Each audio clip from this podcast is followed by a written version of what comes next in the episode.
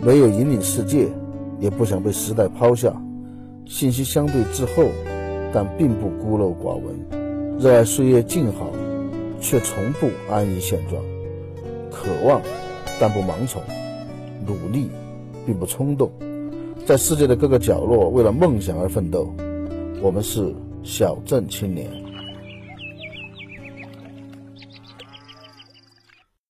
各位小镇青年说的朋友，大家好啊！欢迎继续来给红贵捧场。这一期我们继续我们的汕头之旅啊。上期我们讲到了南生百货大楼，顺着南生百货大楼，沿着释永一生平的那个永平路走过去，没有多远啊，就是一个老旧的主体是七层的建筑。这栋建筑在汕头也很有名啊，它叫汕头大厦。汕头大厦是上世纪三十年代建筑的。当时叫永平酒楼，也不知道永平酒楼和永平路到底是什么关系啊？是先有永平路还是先有永平酒楼？在当年是汕头最好的饭店，至少也是之一啊。解放以后，在五十年代嘛，还是公私合营嘛，改名为汕头大厦，是汕头市饮食服务业的第一家国营企业，所以也叫做食品公司。它的外围已经很破旧了哈。我们去的时候，它已经不允许人进内部参观了，已经全部封了起来，因为是危楼了嘛，要进行改造。它也是那种中西结合的建筑，不过偏中式一点吧。它的门窗都是那种中式的门窗，还是那种以前的那种用很多块木板嘛，很多块长的那种木板来拼成的门窗。以前没有剪连门嘛，就用那种长条的木板，大概五六片、七八片的样子。来在地面上做一些凹槽，用一种很巧妙的手法把这个木板给它镶嵌上去，最后只需要锁一道门就可以了。这栋楼阿尔文跟我重点讲了一下，因为阿尔文的长辈是在食品公司里面工作的，后来好像也是在食品公司退休的嘛，所以他小的时候经常在食品公司里面玩，各层楼里面的所有的情况摆设他都记得非常清楚，里面充满了他童年的回忆。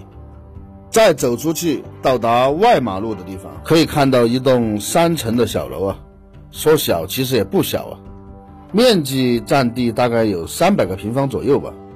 这栋楼的整体外观和看到的其他楼比起来就要简单的多，没有那么复杂的什么柱子啊、什么法式的窗户啊等等等等等等，就是一栋四四方方的一个楼。这栋楼是二十年代由美国人建造的，充分体现了老美的那种实用主义的特点。他们自己说自己是实用主义啊，欧洲人像什么英国人、法国人就嘲笑他们就没有文化嘛，所以没有这些什么柱子啦、什么什么的。这个问题上让他们自己讨论好了，咱就不发表意见了。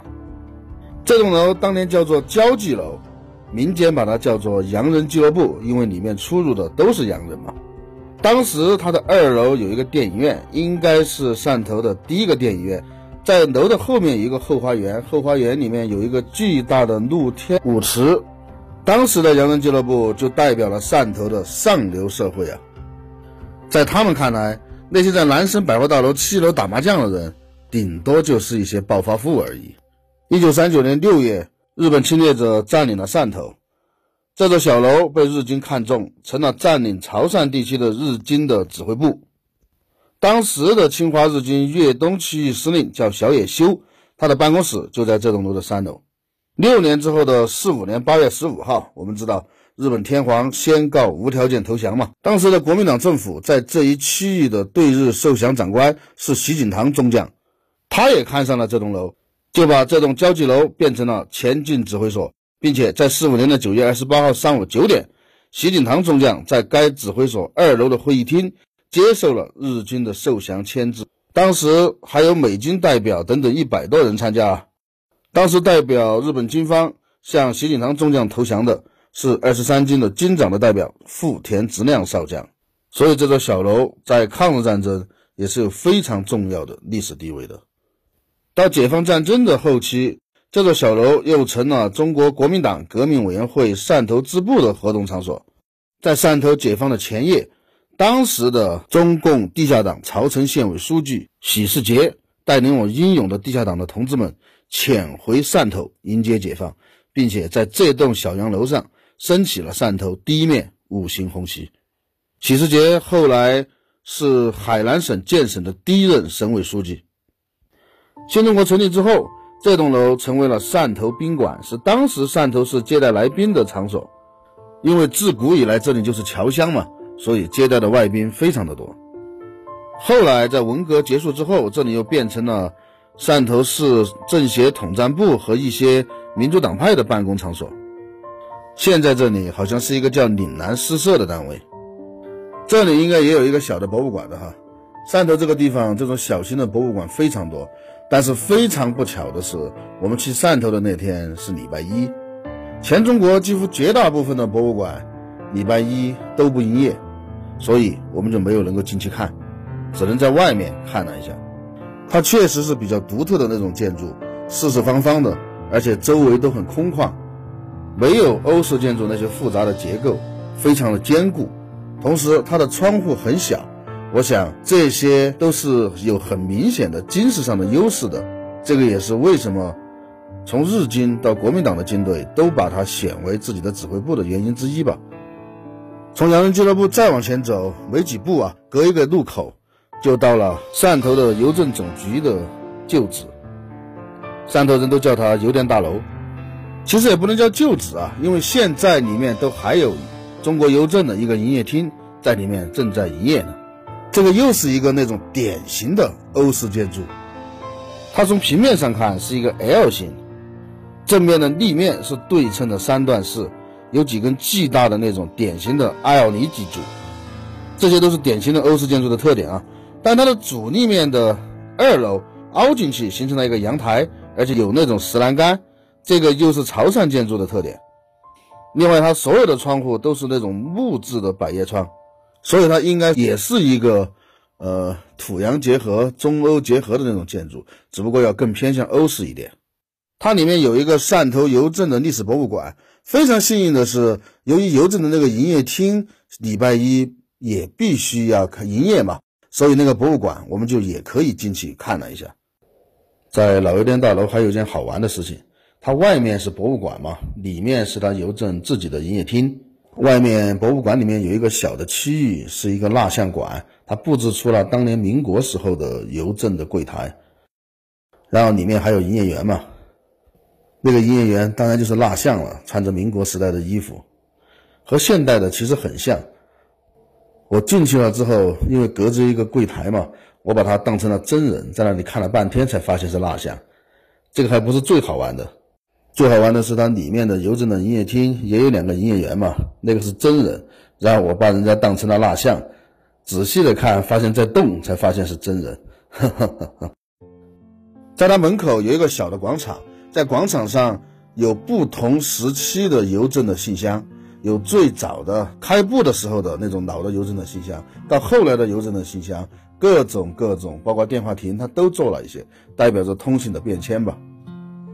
因为开埠的原因嘛，所以这里应该是全中国邮政和电信业务开始的最早的地方，应该在同治初年就已经在海关里面开办了邮政的业务。到光绪年间，清政府就在汕头设立了邮政总局。又过了二十多年，到一九二二年的时候，就在现在这个外马路二十四号建成了这座邮政总局的大楼。而电信也是始于光绪初年，大概在一八八几年吧，汕头和潮州就创办了电报机构，但是不是国营的，是当时最有特色的，叫官督商办。这也是清末的一个很有特色的东西啊，但是不是今天的重点，以后有机会再讲。我个人觉得很有意思。民国刚刚成立，一九一二年就有一个商人创办了汕城电话公司。到三十年代，汕头一共有四家民营的这种长途电话公司。后来由于抗战爆发等等一些其他的原因吧，这四家电报公司全部被收归国有。解放之后，在一九五二年，汕头的邮政和电信合二为一，成立了汕头邮电局。我当时看到这个历史的时候，我都惊了。因为邮电的历史我是很熟很熟的啊，我一向只知道邮政和电信是分开的，以前确实是一家叫邮电局的单位，然后全国的邮政电信大概在九八年前后吧，陆陆续续的就分为了邮政和电信，我万万没有想到，以前也不是一家，最早也没有邮电局，也是分为电信和邮政的。五二年的时候才合并。走也走累了，这期间阿尔文带我们吃了不少潮汕地方的各种有趣的小吃和东西。关于吃的东西这一点，我就不单开一期来讲了，我夹杂着说一说。我前面说过，潮汕的美食是非常有意思的一个东西。《舌尖上的中国》的总导演陈小青就曾经说过啊，说在中国作为一个美食家，你必须要去品尝一下正宗的潮汕美食。因为潮汕是中国为数不多的那种叫做美食孤岛的地方。以我在汕头这几天的经历，这句话说的非常的到位。美食孤岛啊，首先是美食，确实潮汕的饮食非常的精致，有的菜非常的好吃，有的菜并不是不好吃，而只是我一时半会还不能接受而已。而孤岛就更有意思了，我以前只听说过方言孤岛，方言孤岛有很多啊。由于沿海最多，就是这么一小个地方，它和它周围的所有的地方的语言都不一样，这个叫方言孤岛。美食孤岛也是这样，潮汕的饮食，它的这些风格和它的特点，和它周围的所有地区都不一样，就好像没有联系一样。艾文就带我们吃了一些有趣的东西，首先一个就是芝麻糊，这个东西不算孤岛的特点啊，因为其他很多地方都有。只不过它的味道和其他地方略有不同而已，这个就不多讲了。我讲一讲真正我觉得是美食孤岛的一样东西，它叫后果。首先，果是什么东西呢？果实际上就是在潮汕地区，包括福建、海南、台湾这些地方传统的一种地方小吃啊。它本来指的是用大米磨成粉之后制作成的一些食品嘛。后来就是糕点、点心都可以称作果，果字是一个米字，一个水果的果字，在潮汕的方言里面，它是糕饼这一类的解馋的一些食品的总称啊。它因为加入了各种配料而衍生出各种不同的东西，比如甜果、菜头果、什么玉果、白果等等等等等等。它因为要花很多时间来做嘛，所以并不是日常的主食。通常只有在年节祭拜的时候才会特别制作，也就是说，以前果实际上是贡品。而如果我们去潮汕、去闽南地区，就会看到大量的街上卖着果条。什么是果条呢？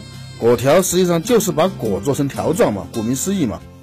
在我看来，果条其实非常像广东说的河粉，以及我们这边说的碱粉，都是把大米磨成面了之后蒸煮而成的，做成的那种条状的东西。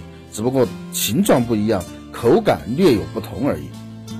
上一期我不是说到那天早上阿尔文带我们去吃早餐，我不知道吃的是什么吗？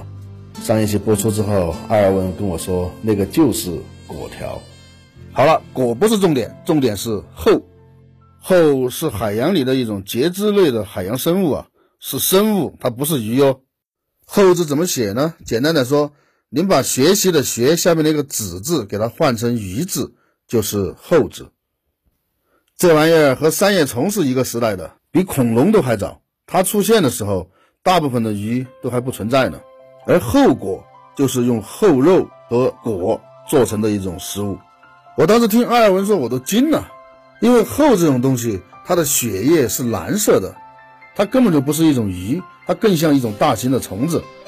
为什么它的血液是蓝色的呢？因为它里面含有大量的铜，也就是说这玩意儿的重金属严重超标。通俗的说就是它是有毒的。后来阿文跟我解释说，杀后在这面确实是一种世代传承的技艺，是需要专业的杀后的师傅的，就像河豚一样，要有专门的厨师去做，不是一般人可以做成这种东西的。后果就是潮汕的一种。非常非常有名的小吃，他们这边开玩笑嘛，都说我让你知道知道什么是后果。呃，不过呃，遗憾的是，也不能说遗憾啊，因为社会在进步嘛，后这种生物现在已经濒临灭绝了，所以不管这玩意儿好不好吃，现在都不允许捕杀后，所以现在的后果实际上没有后了，实际上是用一些牛羊肉啊和其他的肉来做的。阿尔文带我们去吃了一下，这个就是我说的，呃，它是美食，但是以我的口味，不是很能接受的那种，就是我能吃吧，但是我现在至少目前吧，不觉得它有什么好吃的，但是很新奇。而且阿尔文带我们去的那家，应该是一家像百年老店的那种，在那种小巷子里面的那种小馆子。我一向认为啊，只有这种苍蝇馆子才能吃到最正宗的美食。后来阿文又带我们去吃了一家很有名的饮料，叫黄皮汤。我们一听还以为是煲汤的那种汤啊，到了才知道它其实是一种饮料，它是用一种呃橙子皮还是柚子皮之类的东西和其他的东西通过很复杂的方法做成的，不像我想象的那样甜，有一点微苦，但是呢很好喝，这是这个是真的很好喝。我喜欢这种东西，我不喜欢那种太甜的东西。我喝咖啡都喝美式的。好，讲完了吃，我们接着往下走啊。汕头应该说在中国近代史上故事很多嘛，而且很多的建筑都保存的非常完整。可惜的是这一次我看到的很少，因为太多了嘛，要一个一个的说下去，我们这个时期都未必说得完。所以我只说我去过的印象比较深刻的一些建筑。有一些建筑在汕头的历史上非常非常的重要，但是我没有到现场去看，比如说汕头海关大楼，所以这些就不说了。下面我说一说。我最后想说的一个建筑吧，就是大埔会馆。大埔是广东梅州的一个县啊。我们知道广东、福建那边的人特别喜欢这种抱团嘛。到现在，浙江商会也好，广东商会也好，都是各地工商业的一个重要的力量。以前他们到哪里就喜欢修建一个会馆来作为他们这种抱团的场所嘛。在黄飞鸿的电影里面。广东会馆都已经修到了京城，是京城一个很重要的地方。大埔会馆也是这样。大埔会馆建于一九二六年啊，它是那种三层的那种钢筋混凝土式的结构，典型的骑楼。它也是由当时汕头的那些大埔商人们集资修建的。大埔会馆这四个字还是当时的中山大学校长周鲁亲笔题写。大埔会馆应该是目前整个全国。唯一到现在还存在的大埔会馆，以前有很多哈，现在也只有汕头这一个还存在了。但是我想说的，并不是它作为大埔会馆的那些东西，真正促使我非常仔细的去看了这栋三层的骑楼式建筑的，是另外一件事情。它曾经是南昌起义南下部队的总指挥部。二六年大埔会馆建成，然后第二年南昌起义就发生了。当时南昌起义之后，剩下的南下部队差不多有两万人吧，南下广东。因为当时共产国际给我们的指示就是南下广东，夺得汕头的海港。然后苏联承诺将会用轮船拉来整船的武器送给南昌起义的部队，我们可以凭着这些武器占领整个广东作为根据地，然后进行二次北伐。这个就是当时南昌起义的部队之所以要往广东走的重要原因。部队走到潮汕之后，受到各方敌人的围剿，就在潮汕驻扎下来，就把大埔会馆作为总指挥部。最后我们都知道了，南昌起义南下的部队在潮汕地区遭受上了军事上的重大失败，两万人到了潮汕，最后上井冈山的差不多有八百人。前前后后，南昌起义的部队在潮汕待了七天。在历史上称为潮汕七日红。潮汕七日红在我党的历史上和我军的历史上都是一个非常重大的事件和转折点，因为它虽然失败了，但是影响非常巨大。他的失败只是军事上的失败，但是在政治上和其他任何方面都是一个巨大的成功。郭沫若就有一首诗写道：“当时风聚传千里，从此风雷片九垓。”这个就是最好的总结。还有一个是，其实南昌起义并不是我党独立指挥的，它是我党与国民党左派联合指挥，实际上还是国共合作的一次起义。但是在潮汕，当张太雷赶到之后，国民党左派的那些不坚定的软弱分子，早就已经离开了南昌起义的队伍。他从一个国共合作的一个起义，变成了我党独立的苏维埃的革命，而且打出了我党自己的旗号。这个也是一个伟大的胜利。好，感谢大家的收听，今天就聊到这里。下一期是汕头的完结篇。主要是讲我在汕头的感悟，没有什么具体的事情，讲一讲遗憾，讲一讲和阿尔文聊天的一些对汕头的一些印象，他的整个城市的性格，他的这些让我觉得迷人和让我觉得不解的一些东西，主要是讲这些。喜爱我节目的人越来越多了，既然有人对片尾曲有了浓厚的兴趣，因为我们有些歌曲很生僻嘛，所以他们留言说希望我们介绍一下每一期的片尾曲是什么。好吧，从这期开始吧，以前的就算了。这几期因为讲汕头嘛，所以我选的都是潮汕那边的方言歌曲，前几期选的都是一些比较老的歌曲。所以这一期找了一首年轻人的歌曲，这个歌手是一个地下音乐人，叫西社金牛，号称中国雷鬼教父。好吧，你高兴就好。突然想起梁龙在吐槽大会上说过，说他不想当什么中国摇滚教母，因为中国摇滚的教父太多了。好吧，不要在意这些细节。这首歌叫《酒肉茶话》，是一首潮汕话的说唱。还是很不错的。好，我们下次再聊。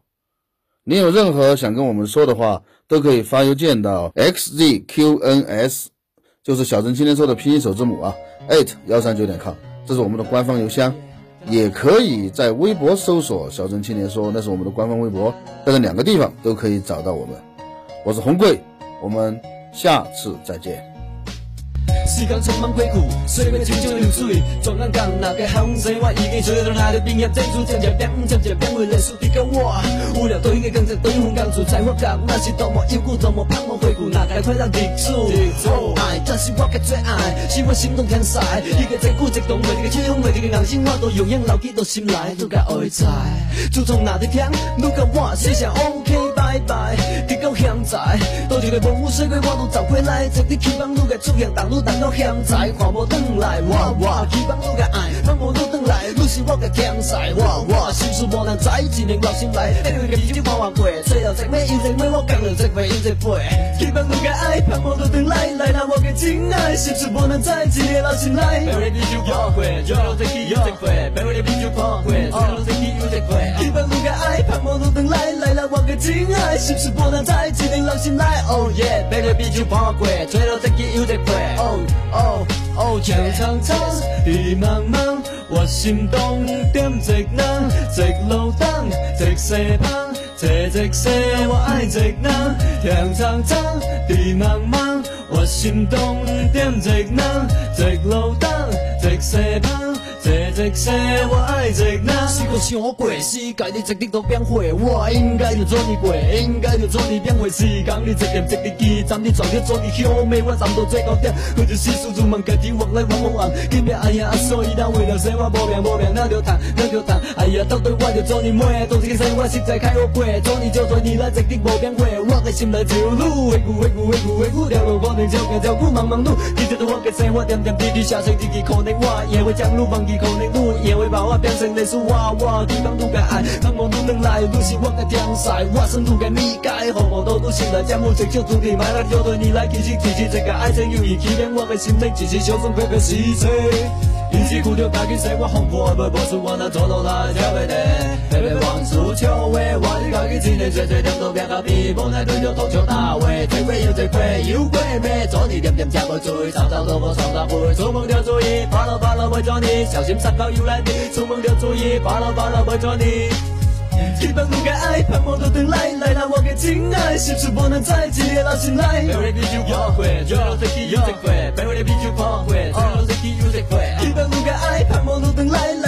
来到我的亲爱，心事不能再记，老心来。Oh yeah，陪我的啤酒约会，最后一起又一回。Oh oh oh，长长长，地茫茫，我心动点一人，一路等，一西旁。这一世我爱一人，天苍苍，地茫茫，我心中点一人，一路等，一西旁。这一世我爱一人，天苍苍，地茫茫，心中点一人，一路等，一西旁。这一世我爱一人，是个想过，世界的一直都变化。